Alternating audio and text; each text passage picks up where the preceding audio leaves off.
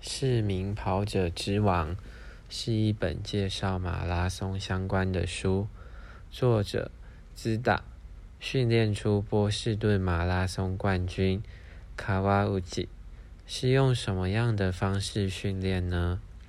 这本书有非常详尽的介绍。波士顿马拉松是许多跑马拉松的人梦寐以求的赛事。因为门槛非常高，今年二零二零年又提高了标准，在十八到三十四岁这个区间，必须有三小时内跑完马拉松的记录才可以参加，让我觉得遥不可及。还没有开始尝试，就先认输了。看完这本书后，我发现，透过长时间的准备。跑出波士顿马拉松门槛的成绩，或许并非不可能。这本书对于业余跑者来说，非常的适合，没有太多复杂的专业术语，透过故事的方式，先介绍卡瓦乌吉在大学以前的跑步成绩并不是最顶尖，大学的课业也很重，并非只专注于跑步。然而，教练的训练方式对于专业跑者来说，可能会觉得太轻松。在半信半疑的情况下，练了一两年，逐渐累积出效果，才相信真的有用。得以参加日本知名的 Hakone Ekiden，，共十位选手接力跑完两百多公里的路线。电视会同步转播，收视率非常高。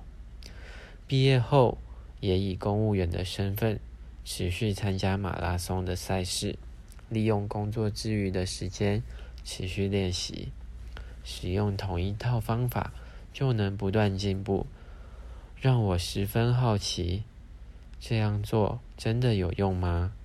我也可以做到吗？作者在书中不断强调。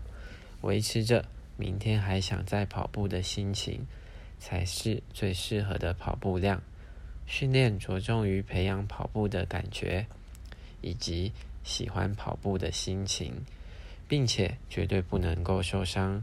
练习的时候，并不需要尽全力，也不需要跑出新纪录，只需要稳定的跑，让比赛的当天可以用最好的状态破自己的新纪录。跑步的距离或跑步的速度，并不是训练的重点。许多业余跑者会把自己逼得很紧，庞大的练习量很容易受伤。作者提出的重点训练，一个礼拜只有两天，一天间歇跑，一天长跑，其他时间是用来修复肌肉的慢跑，还有一天休息不跑步。乍看之下非常简单，但其实一个礼拜有六天都要跑步。台湾跑步的风气不如日本，一个礼拜有六天都要跑步的话，可以做到的人并不多。对于我来说也不容易，但如果透过这样的训练可以让我拿到波士顿马拉松的入场券，对我来说非常的有吸引力。看完书的当下，我也迫不及待报名了一场三个月后的马拉松。希望这段时间可以透过书中介绍的方式，提升自己的跑步能力，并且更享受于跑步的过程中。我曾经认为跑步是很痛苦的运动，把它当作是在磨练自己的意志力，从来没有想过要去享受它。原来。是因为我把自己的目标逼得太紧了，短时间就想要提升跑步的速度，不但容易受伤，还容易抗拒跑步。